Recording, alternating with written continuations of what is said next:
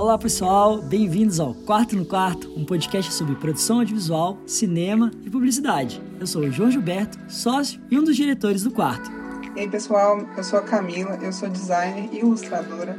Já trabalho há quase cinco anos na indústria do audiovisual e hoje eu quero falar um pouco sobre o processo criativo de artes para animação.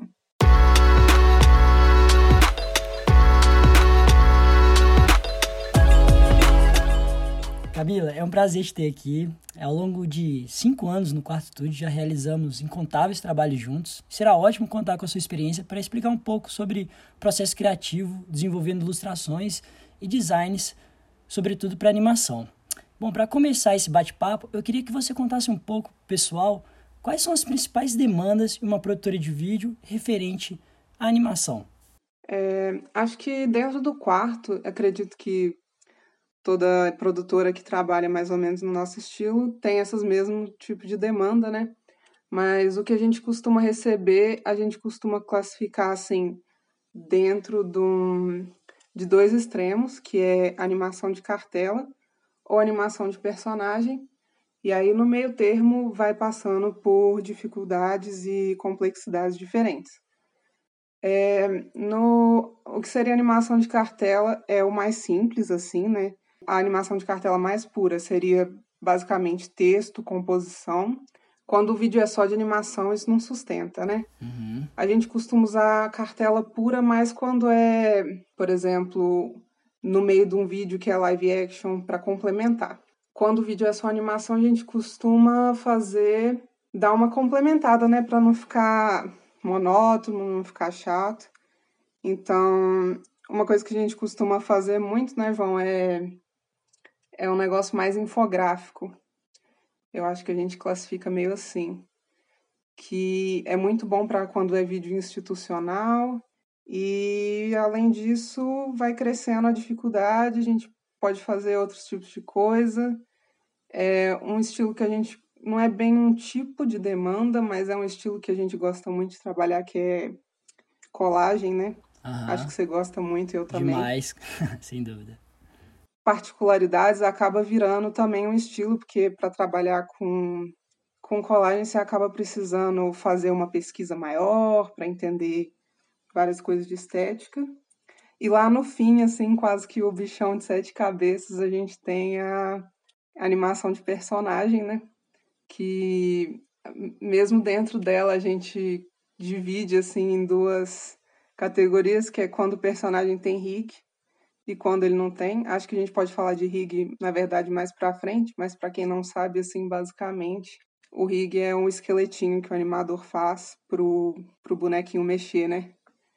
Mas isso é um trabalho do animador, mas a gente tem que, na arte, preparar esse personagem antes. E isso é meio complexo, né? sem dúvida. Então acho que a gente tenta, a gente tenta no máximo avaliar o roteiro e ver se precisa mesmo do rig, porque uma curiosidade que eu estava pensando é que quando a gente recebe roteiro de fora, tipo quando não é a gente que faz o roteiro, é muito comum que o roteirista coloca muita ação de andar. Tipo assim, ah, o personagem anda para tal lugar. Só que andar é uma é uma ação super complexa, né? Sim. Que normalmente é o que a gente avalia para ver se vai ter o rig ou não. Só que também pode ser muito desnecessário, porque na nossa cabeça, acho que a referência é muito live action. Então, a gente sempre imagina a pessoa andando, né? Andando para um lado enquanto fala alguma coisa. Então, eu acho que esse é um trabalho que a gente tem bastante até, assim, de o roteiro chega, a gente analisa e fala assim, não, na verdade, não precisa desse personagem andar um tanto, a gente pode cortar, fazer umas cenas mais simples e que vai ficar até mais legal, mais dinâmico. E, e aí a gente não precisa fazer o rig, então a gente acaba indo para animação sem o rig, mas às vezes não tem como escapar, principalmente quando é série, né? Quando a gente vai usar o personagem muitas vezes, acaba que o trabalho compensa. E acho que é isso, é realmente ver a, a demanda, né? E para entender qual vai ser o tipo de, de animação que a gente vai fazer. Interessante umas coisas que você falou aí. Você falou de estética, você falou da questão do roteiro. É, o Quarto Studio é uma produtora que tem nove anos já, né? É, de produtora de estrada. E a animação sempre foi um dos nossos carros-chefe, assim. A gente sempre fez é, vídeos em animação, institucionais, desde a origem do quarto, né? E nesses, digamos, né, cinco anos aí que a gente trabalha junto, é, algo que a gente até ficou meio marcado como sendo uma identidade do quarto foi trabalhar estilos diferentes em animação, né? Quando a gente começou a fazer é, vídeos, vídeos de festa, eventos, coberturas de evento, uma das coisas que a gente já gostava de fazer era trabalhar o live action, né, que são as imagens gravadas, com efeitos de colagem, com lettering, com frame a frame, que depois eu quero que você fale também um pouco do processo pra gente. Mas isso eu acho que foi muito importante porque a gente foi uma, uma relação de namoro, eu acho, às vezes, né? De descobrindo estéticas novas, de testando, de entendendo também o que, que combina, né? De misturar umas linguagens. Eu acho que isso está muito no DNA do quarto, no seu DNA enquanto artista também. E, e uma coisa que você falou, até para puxando já uma próxima pergunta, é, você falou da questão do roteiro. É interessante isso, porque na nossa percepção é muito mais fácil a gente criar o roteiro de imagem porque a gente já tem é, muito fácil na nossa mente, assim, no nosso processo de criação, o que, que funciona o que, que não funciona. Enquanto às vezes um roteirista que às vezes não está acostumado a fazer vídeos em animação, fica um pouco complexo, né? Justamente por isso que você falou, que às vezes quer representar de uma maneira que seria como fosse na vida real. Mas não, na animação é justamente você criar outras infinitas opções de linguagem de animação que não necessariamente é imitar o que a gente faria na vida real, né? Então isso é, é uma coisa interessante, que é uma coisa que a gente gosta de trabalhar com os clientes, né? De estar tá fazendo, inclusive, os roteiros de imagem. Aí eu, eu queria até te perguntar, para quem está escutando a gente, que é animador, para quem é designer, ilustrador e que está ou está abrindo uma produtora, freelancer, é, quais são os processos é, quando fechou um trabalho, assim, digamos assim, e que a gente precisa criar, é, você enquanto é, artista precisa desenvolver para criar uma linguagem, uma estética para o trabalho. É, existe uma pesquisa, um método de pesquisa, um método de buscar referências. É, isso é normalmente conversado com quem vai animar. Como é que funciona essa relação para criar uma linguagem para o vídeo em animação? Então, Ivan, acho que a primeira coisa, assim, é. Na verdade, acho que o pilar de tudo é conversa. Acho que conversar com o seu animador, conversar com a equipe é muito importante. Mas uma coisa também que vai guiar muito isso é o que, que o cliente mandou. Obviamente, isso varia muito, você sabe disso, tanto que varia. Nossa. Tipo, o cliente pode vir com tudo pronto, ou ele pode vir com, tipo assim, nem a logo. às vezes ele vem com, com. Às vezes ele vem com a locução, né? Ele só fala assim: olha, o texto de locução é isso aqui. O que, que vai ter de imagem é com vocês. Faz e resolve aí acho que é importante avaliar o material que ele manda. Então, por exemplo, se ele já manda referência, que tem umas referências que a gente sabe que não vai ser aquilo, que não faz sentido para a gente, que não faz sentido para o texto, mas já tem uma noção de o que, que ele espera. Acho que analisar roteiro é legal, mas realmente varia assim de quem é o cliente, qual é a identidade visual dele, qual é a identidade de comunicação também, por exemplo. Se a gente vai fazer um negócio para Coca, a gente vai buscar uma estética totalmente diferente, se a gente vai fazer um negócio para uma empresa institucional. Então, varia muito, né? Mas eu acho que o que a gente gosta de fazer assim é, é procurar referência, tanto de vídeo quanto imagem estática. Porque não é apesar de vídeo ser muito mais completo, assim, você já vê a imagem, já vê a estética e já vê como é que dá para isso ser animado. Às vezes, só a imagem também ajuda muito a definir a estética. E aí, a partir disso, a gente faz é, ou moodboard, dependendo, de prints e tudo mais. E essencial para a qualidade dos vídeos é fazer o monstro, que para quem não sabe, monstro é pegar pedacinhos de referências, vídeos de referências ou imagem estática e colocar em cima da locução, ou texto da locução, ou que aí você consegue ver ver melhor como é que vai ser a dinâmica do, do vídeo. Não necessariamente todas as referências visuais são estéticas. Às vezes é muito mais referência de dinâmica, de do ritmo, né, do vídeo. Então acho que isso assim é tão importante para o animador quanto para o ilustrador, quanto todo mundo assim. Isso que você falou é interessante que a gente assim, é, lá no quarto a gente tem feito quase todos os trabalhos de animação, é, principalmente trabalhos que vão ser uma campanha, que vão ter mais de um vídeo. A gente faz essas duas coisas, né? Esse moodboard, que é essa prancha de referências, né? de outros prints de outros vídeos, ou na verdade é, pode ser também outros trabalhos de design, de ilustração. E eu lembro numa reunião que a gente foi é, de, um, cliente nosso, que é o Mineirão, e na hora de apresentar, você estava apresentando assim, aí se mostrou a, foi a primeira prancha, né, que a gente até coloca na apresentação, que é mostrando de onde que vieram as nossas ideias para a gente na apresentação ter um, um guia é, de onde surgiu o pensamento criativo. E a gente apresentou e depois o cliente falou assim, né, falou assim, nossa, eu adorei isso que vocês fizeram, assim, é muito visual.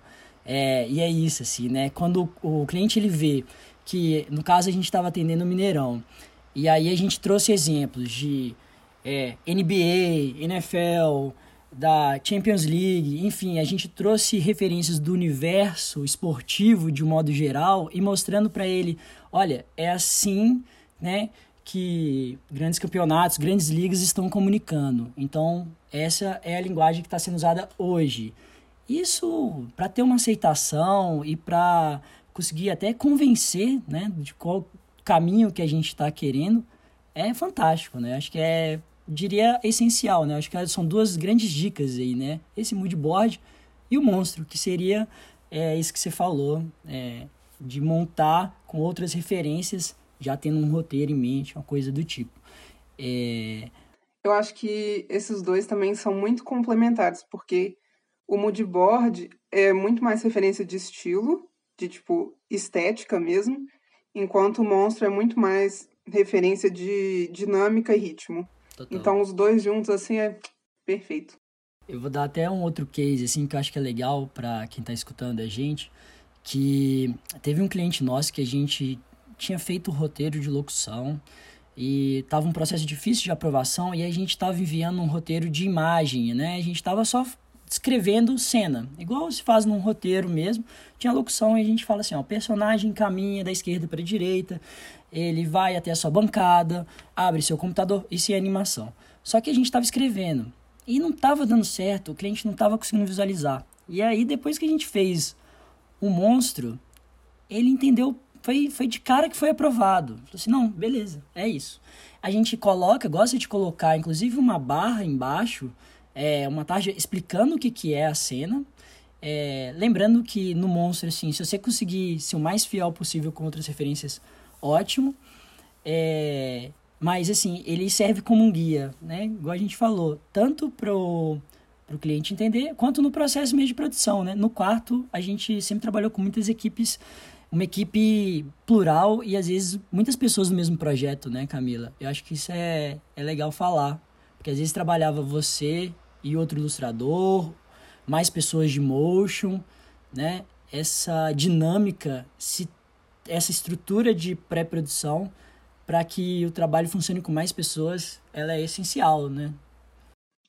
É, acho que é muito mais fácil ficar todo mundo alinhado, porque querendo ou não, um roteiro assim escrito, ele fica meio aberto para interpretação, que é um texto que cada um vai ter uma representação imagética diferente daquilo.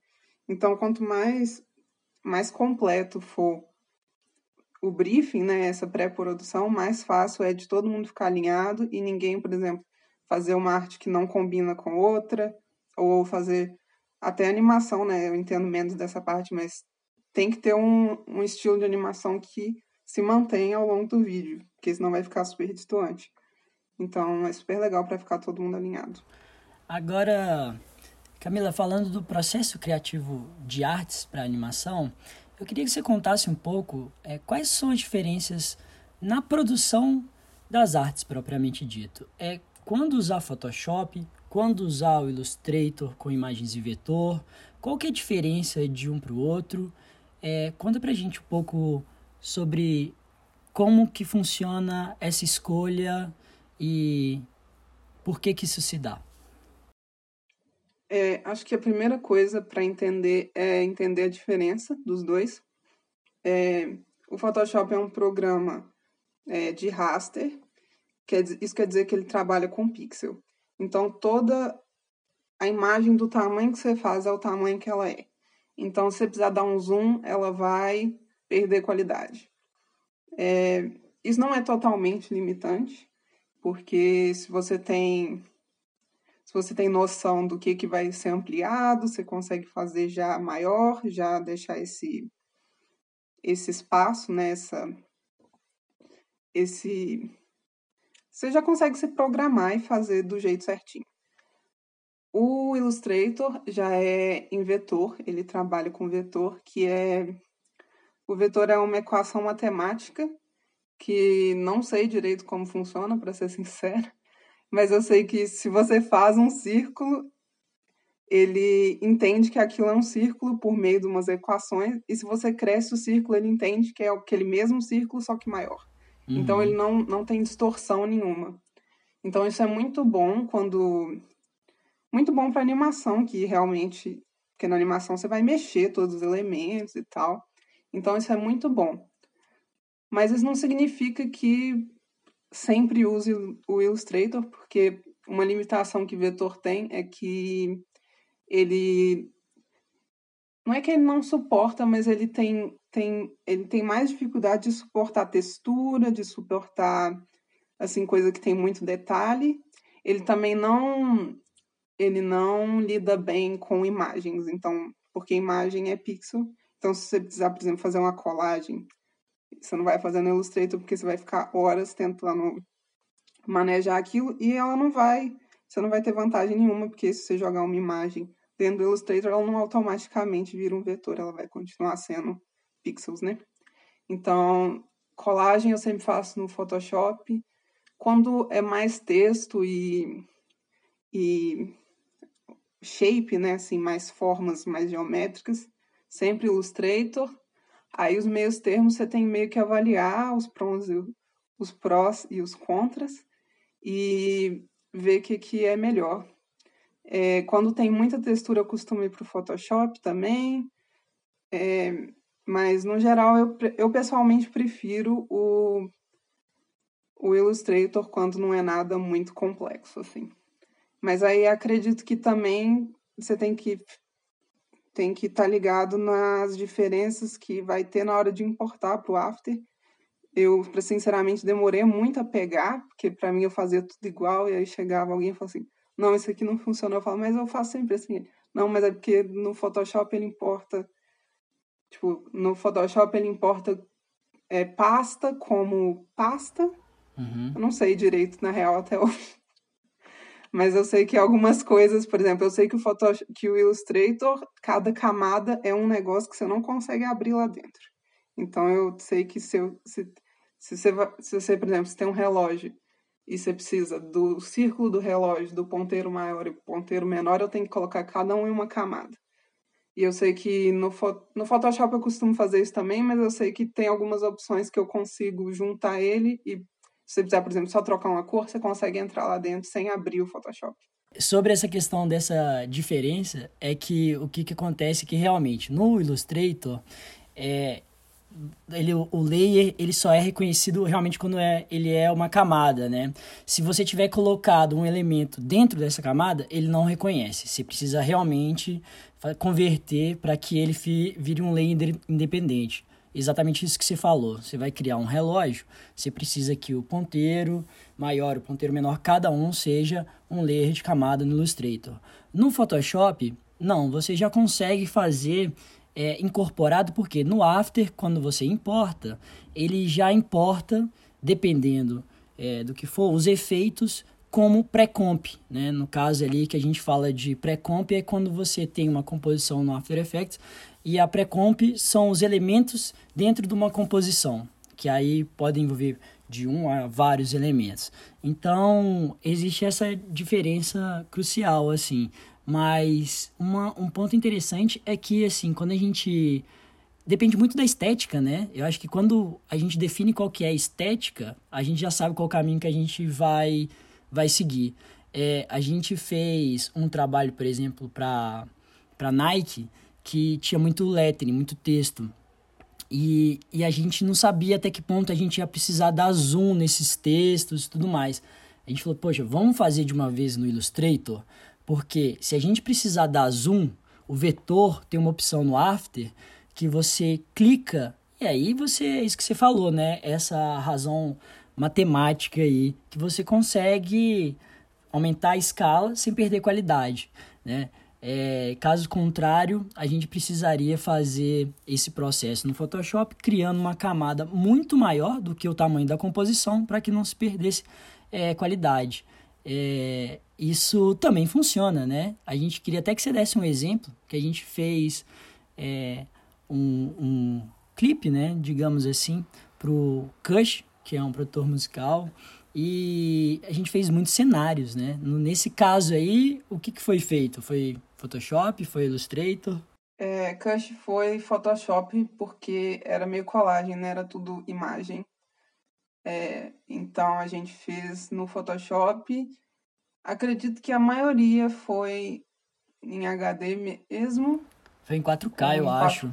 foi em 4K. É, acho que tinha alguns que eram, que eram HD, mas todos os que tinha movimento Exato. passava dentro, que é zoom, era 4K para não perder essa qualidade assim.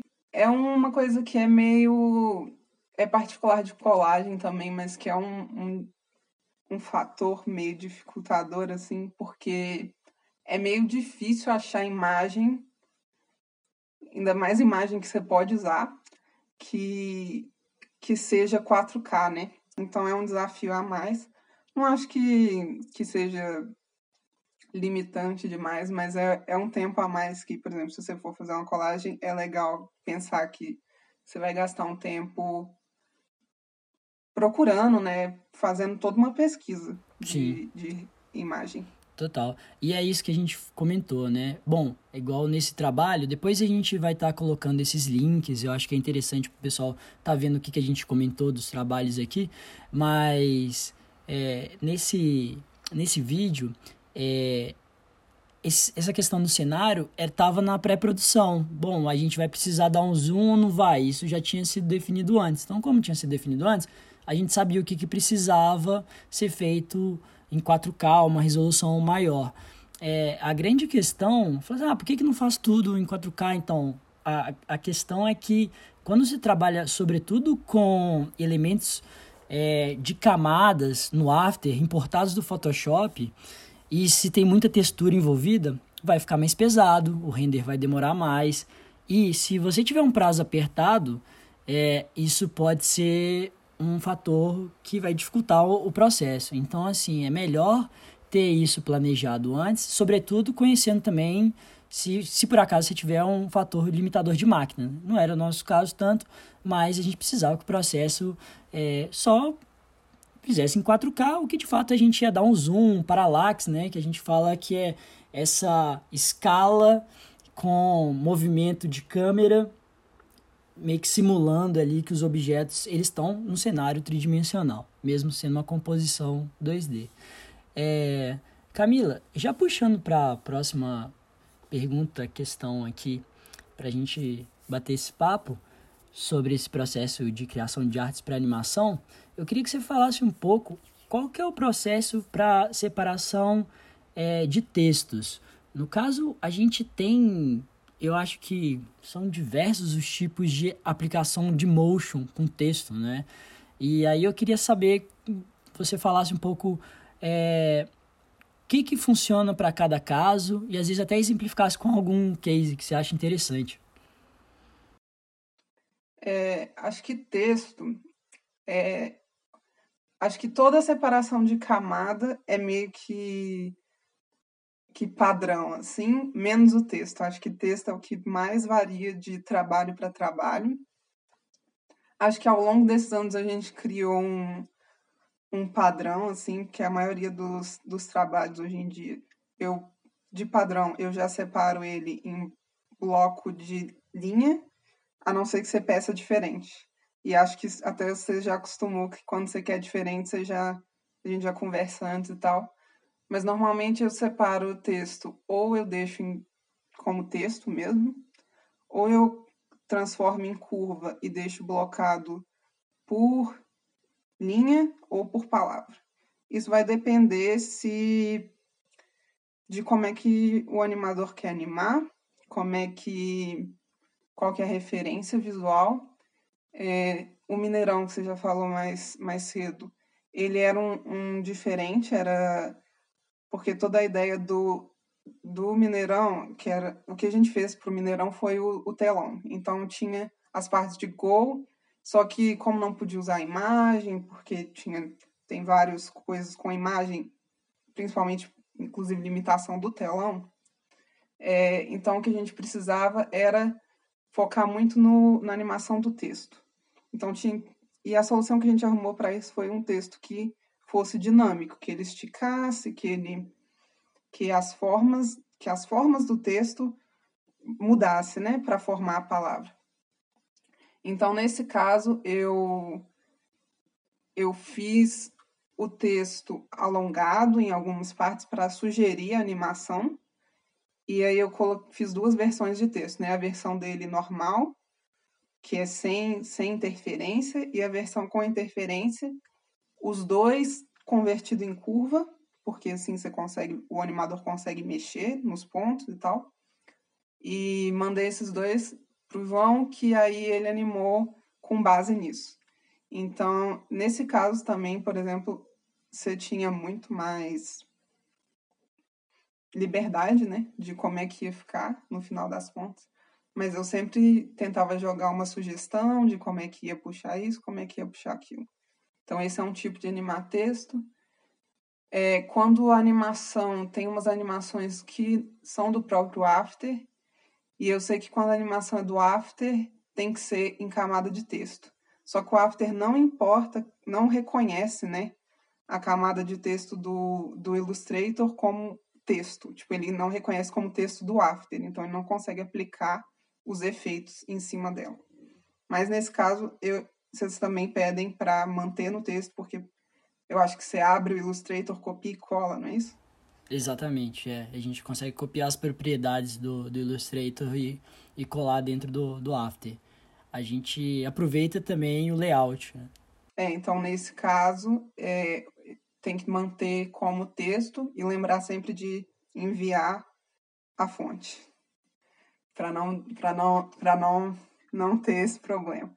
Quando, quando a animação não vai ser assim, quando vai ser mais blocada, eu já prefiro converter em curva, porque não tem perigo de trocar a fonte, ninguém perceber, de ficar tudo errado. Mas quando tem essa, quando tem esse, quando você quer animar com as propriedades do After, é melhor deixar em texto e mandar a fonte. Aham. É, eu sempre falo pro, pro pessoal, assim, né? Todo mundo que já passou no quarto de animação. Eu trabalho com animação desde quando eu comecei é, minha carreira com audiovisual, assim, já trabalhava com After, é que os melhores plugins, assim, na verdade, o grande segredo de trabalhar animação, principalmente motion, e os melhores plugins são posição, escala e rotação. E quanto mais separado tiverem os arquivos, melhor vai ser a qualidade da sua animação. Por quê? Esse exemplo de texto, por exemplo, do Mineirão, é interessante a gente pensar. Você separou cada a gente fez ali vinhetas, né, temáticas, então a gente falava, fizemos uma vinheta que era acréscimo, para informar o acréscimo. É, e aparecia no telão. E a nossa ideia, né, conversando e debatendo sobre como é que seria visualmente aplicado, falou assim, bom, vamos fazer cada letra tendo o seu próprio movimento e no final elas comunicam como uma palavra, mas era a letra era apresentada de maneira individual e como você tinha feito já em curvas, cada letra, o que que fazia? Jogava no after e aí eu conseguia puxar esses pontos, convertir em shape, né? Tem uma opção, você clica com o botão direito, converte em shape, é, o vetor que você fez no Illustrator, e aí eu conseguia puxar os pontos para fazer um efeito de elástico, né? Conseguia puxar o A, então o A aparecia, ele aparecia mais esticado, depois ele comprimia. É, e assim, você pega uma letra, aí você anima ela, aí você vai animar a próxima letra, vai a próxima letra. Isso cria uma dinâmica para a imagem muito, mas muito diferente e muito mais interessante visualmente também do que se você colocasse a testa, o, o né, o texto blocado, mesmo se fosse um efeito de preset. Então, e aí eu queria até que você comentasse uma coisa, porque isso é um trabalho muito colaborativo. E acho que uma coisa que foi super legal é que assim, então fiz a animação ali, a gente conversou, acréscimo. E aí você chegou é, e fez uma ilustração frame a frame ali, que era para reforçar aquilo que estava sendo escrito. Isso é uma técnica que você usa muito, assim, que é interessantíssima. E eu queria que você falasse um pouco disso, assim, nesse caso do, de texto, é, a importância disso e um pouco dessa técnica, do que, que seria essa, essa questão do frame a frame. Muita gente já é comum, já está familiarizado, mas nesse caso de aplicação é, do texto para reforçar a, a animação. Acho que frame a frame é quase a marca registrada do Quarto Studio, né? é o legado, é o legado dos ilustradores Quarto Studio, com certeza. Mas que começou lá atrás, quando vocês faziam muito aftermovie, muito vídeo de evento, e que nesse sentido era, era usado muito para reforçar movimento, para para enfeitar também, né? Mas aqui no. Mas tem muitos, muitas utilidades, tanto que essa de texto foi uma ideia muito legal. Eu acho que eu quase não vejo. Eu vejo muita coisa, por exemplo, anima o texto inteiro no frame a frame. Ou então anima o texto inteiro. Sabe, eu não, não costumo ver essa integração. E acho que foi, foi bem legal que foi.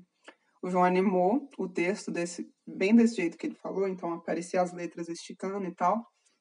Só que, querendo ou não, a fluidez do, do after é limitada ao que ele consegue fazer naqueles quadros por segundo. Querendo ou não, é uma shape, então ele vai continuar redondinho.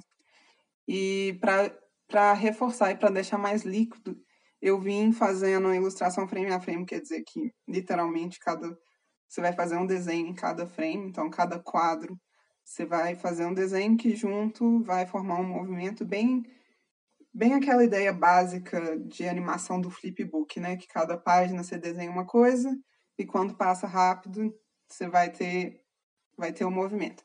Então o que eu fiz foi foi deixar rastros, fazer com que a animação da letra deixasse rastros, como se fosse, sei lá, uma gosminha que segue a, a gente gosta de falar fantasminha, né? O fantasminha que segue a letra e, e dá um efeito muito legal.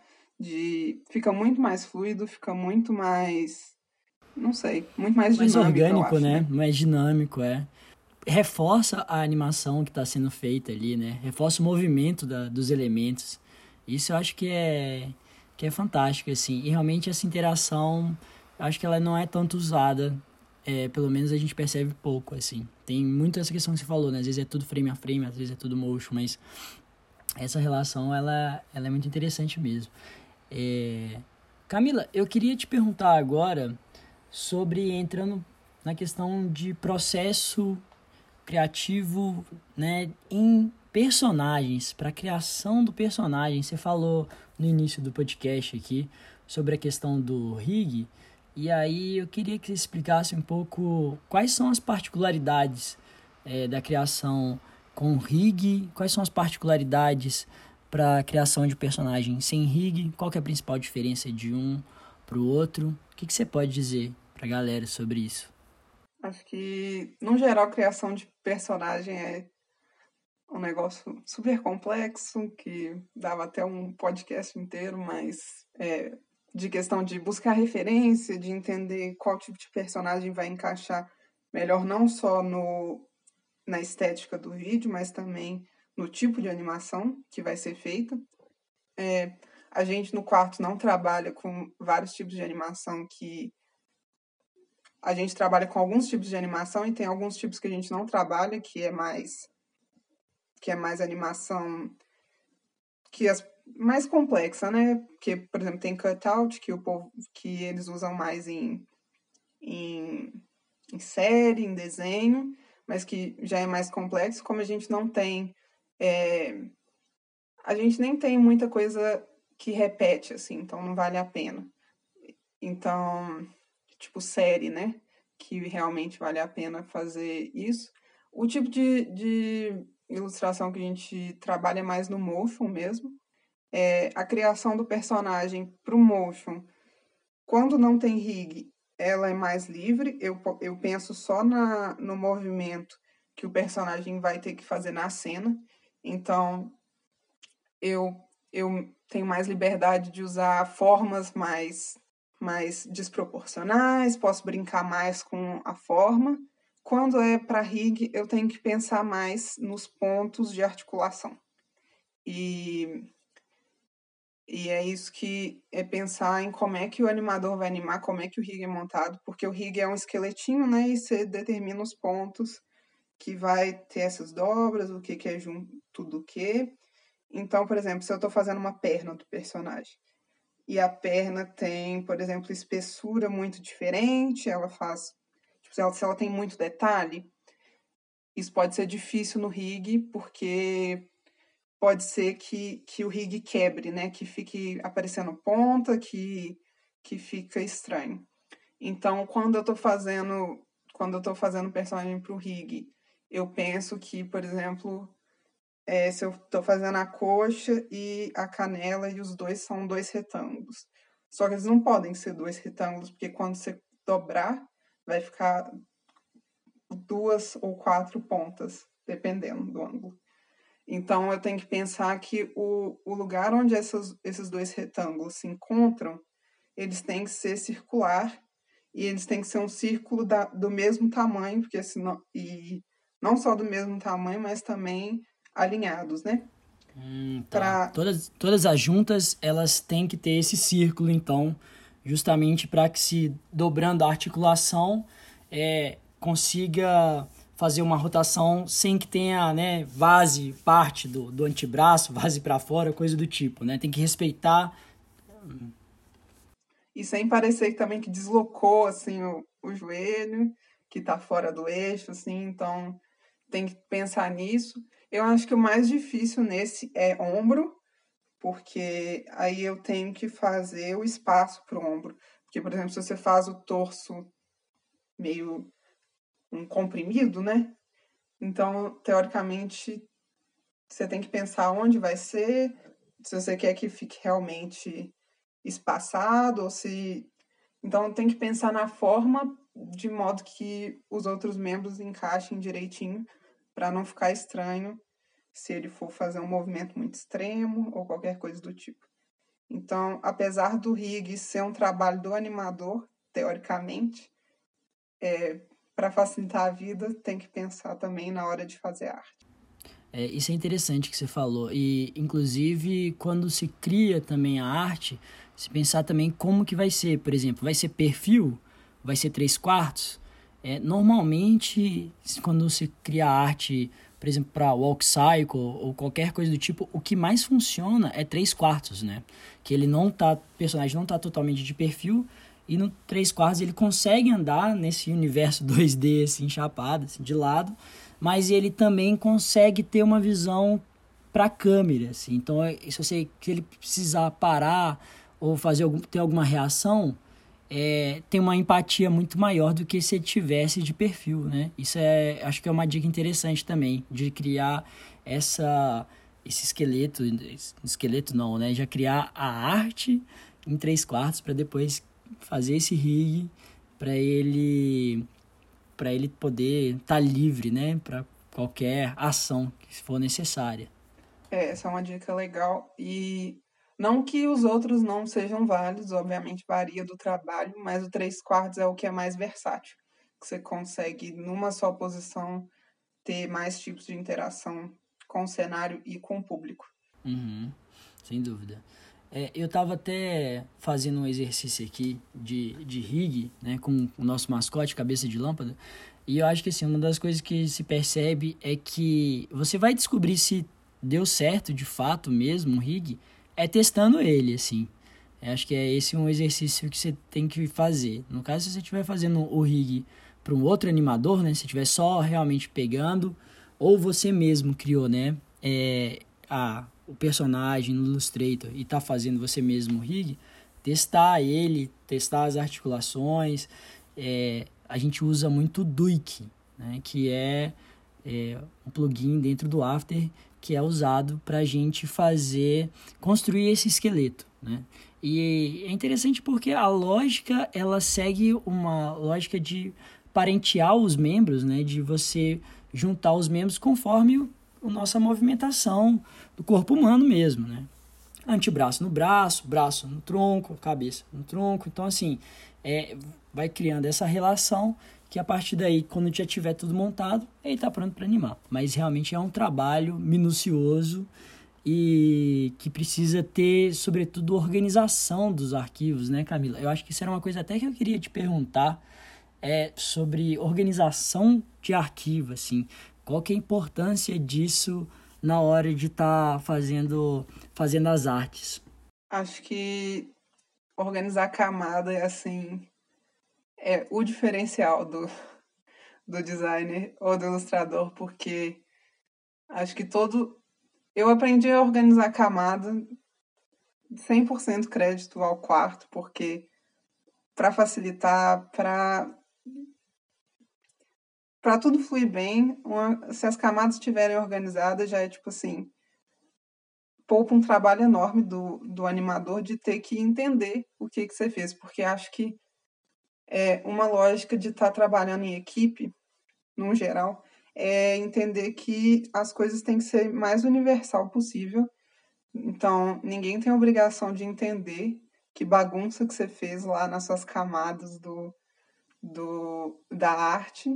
Então, a dica que eu dou é sempre nomear, de, nomear bonitinho. Se você estiver fazendo arte para você, que ninguém vai mexer, faz a bagunça que você quiser, mas se outra pessoa for pegar, dá nome direitinho, organiza o que, que é no fundo, no fundo, o que, que é para cima, para cima. É uma coisa que eu acho legal pensar quando vai ser para animação, que é tenta imaginar o que, que vai ser animado. Então, porque aí você consegue destrinchar as camadas do jeito certo. É, então, igual eu falei, se você está separando um cenário e, e tem um relógio, você pode colocar o relógio numa camada só. É uma, é uma lógica. Mas se você separar os ponteiros, é outra lógica que você vai entender que ah, às vezes o, o ilustrador quer fazer um detalhe sendo animado no fundo. É, acho que também pensar o que, que vem por cima, o que, que vem por baixo é legal também tem coisa que meio que buga assim a mente, por exemplo, cabelo que tem tem a parte que vai atrás, por exemplo, se tem um cabelo comprido, tem a parte que vai atrás, mas aí depois também tem a parte do cabelo que vai por cima, que seria tipo assim a franja ou ou qualquer coisa do tipo. Então, dividir isso, nomear direitinho, acho que acho que ajuda muito o workflow. Se você tem costume, se você consegue integrar isso no meio do seu trabalho, por exemplo, já faz as camadas nomeando tudo, ótimo. Eu não consigo, eu gosto de deixar um tempo. Então, eu gosto de criar tudo, fazer a minha bagunça. E aí depois, no final, sentar e reservar um tempo para realmente separar a camada, tudo bonitinho, pensar que eu acho que para mim funciona melhor. Mas acho que essa é a dica, principalmente quem é freelance. Pensa no tempo que você vai gastar quando você vai fazer orçamento, qualquer coisa assim, pensa também no tempo de organizar a camada, que o seu animador vai ficar muito feliz. Engraçado que você falou isso. Isso é uma lógica de processo criativo, eu acho que muito relevante, assim, na verdade essencial no caso de animação. E lá no quarto, é, quando já passaram outros ilustradores e tal, e muitas vezes é, os ilustradores eles não têm essa experiência com animação, né? Às vezes nunca trabalharam com essa lógica. E, e isso muda completamente como que você concebe o processo em si, né? De, de, de produção. E essa lógica eu acho que é muito importante, assim, que eu falei até mais cedo. Assim. Quanto mais separado em camadas, melhor vai ser para o animador. E se você for pensar numa animação, se você reparar bem, assim, reparar no motion, você vê, tipo, o que, que você acha que, pô, o que, que diferencia de uma animação para outra? é a complexidade que os elementos são trabalhados de maneira individual em prol da cena, né? Então, se você tem uma cena em que existe um relógio na parede, e esse relógio na parede, o ponteirinho está mexendo ali, e às vezes, é, suponhamos que tem um, um aquário também né, nessa cena. O aquário tem as bolinhas ali de oxigênio saindo, o peixinho está nadando de um lado para o outro com os elementos ali tipo, algas dentro do aquário balançando. Tipo, cada coisa tá separadinha. É, às vezes, por mais que às vezes o, o animador pode ser que ele não tenha tempo, às vezes, para animar, mas quanto mais segmentado, mais separado, vai ser até interessante, porque o próprio animador fala assim, pô, legal, separou desse jeito aqui, eu acho que vou, vou animar esses elementos aqui também. Mas eu acho que é válido isso que você falou também, né? Bater esse papo antes para entender também óbvio, qual que é a necessidade e também o prazo para execução, porque se você quiser é, desenvolver todo esse cuidado, você precisa de mais prazo, ou você precisa de uma equipe um pouco maior, então tem que balancear essas questões. E se você também for um ilustrador que está querendo passar para animação, acho que vale o mesmo, mesmo raciocínio. Tenha em mente que você vai estar tá passando para o After, o que, que você fez no Illustrator, o que você fez no Photoshop, e você vai precisar ter aquilo organizado, porque você precisa entender como é que vai ser a dinâmica de animação dentro de um outro software e como que isso vai funcionar. É... Camila, a gente falou aqui um pouco de né, separação dos elementos e dinâmica de animação. É, a gente pode falar então que está diretamente associado, né, tanto a dinâmica da animação com a separação correta, digamos assim, dos elementos, né? São coisas que elas precisam estar diretamente relacionadas para funcionar? Acho que sim, não só de separação de acho que separação de elementos dentro da tela é muito importante. Acho que separação de por telas também é importante. Porque Obviamente, tudo depende do, do ritmo que você quer para o vídeo, que ritmo que vai ter a animação. Acho que a gente já fez. É, às vezes, o, uma cena demora muito, então é legal que os elementos dentro dela estejam mexendo para não ficar monótono. É, às vezes é mais rápido, às vezes as cenas, as, tipo assim, às vezes uma fala tem, sei lá, três cenas, então acaba que não tem muito espaço para para animar dentro da cena, mas a troca de cenas tem que ser mais dinâmica. Então, às vezes até pensar em como uma cena liga na outra, como uma tela liga na outra, né? Qual vai ser a transição, como é que vai ser. É, às vezes, nem o que você pensou é o que o animador vai usar, mas já deixar deixa ali de de, por exemplo, vai ter um zoom num lugar que o fundo da próxima tela é azul. Então você coloca um elemento azul, porque aí qualquer coisa dá um zoom ali e é essa transição. Então acho que é legal pensar nisso também. Eu acho que é muito diferente do que estar tá criando uma ilustração estática, porque quando é ilustração estática, o que é aquilo é isso. Mas eu acho que é legal ter a visão do todo, né? E, inclusive, quando está trabalhando em equipe, sempre que a gente trabalhou em, em equipe, em projetos maiores, a gente tinha um cuidado de separar por ilustrador e por animador cenas. Então, por exemplo, a cena é macro, um monte de telas, né? Então, a cena que elas precisam conversar mais. Obviamente, o vídeo inteiro tem que conversar entre si, mas a cena tem que. As telas têm que conversar mais entre si do que tudo, né? Do que o resto inteiro. Então a gente costumava, por exemplo, um, um animador pegava uma cena inteira com várias telas e um ilustrador pegava a cena inteira com várias telas. Então, para manter, porque é muito mais difícil você ter essa lógica se a sua tela dá na tela de outra pessoa, por exemplo. Você não vai ter tanto essa visão de como é que a minha tela continua na próxima. Então, acho que isso é legal de pensar também no quesito organização é, e também muda um pouco a sua mentalidade. Acho que é isso.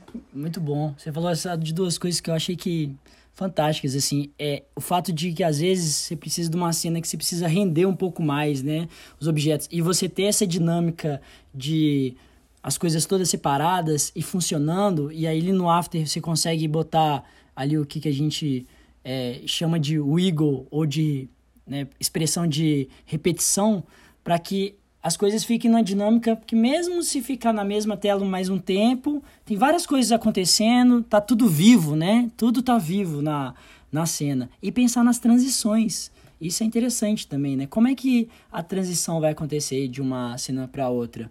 E isso tem tudo a ver também como é que esses arquivos vão estar tá organizados.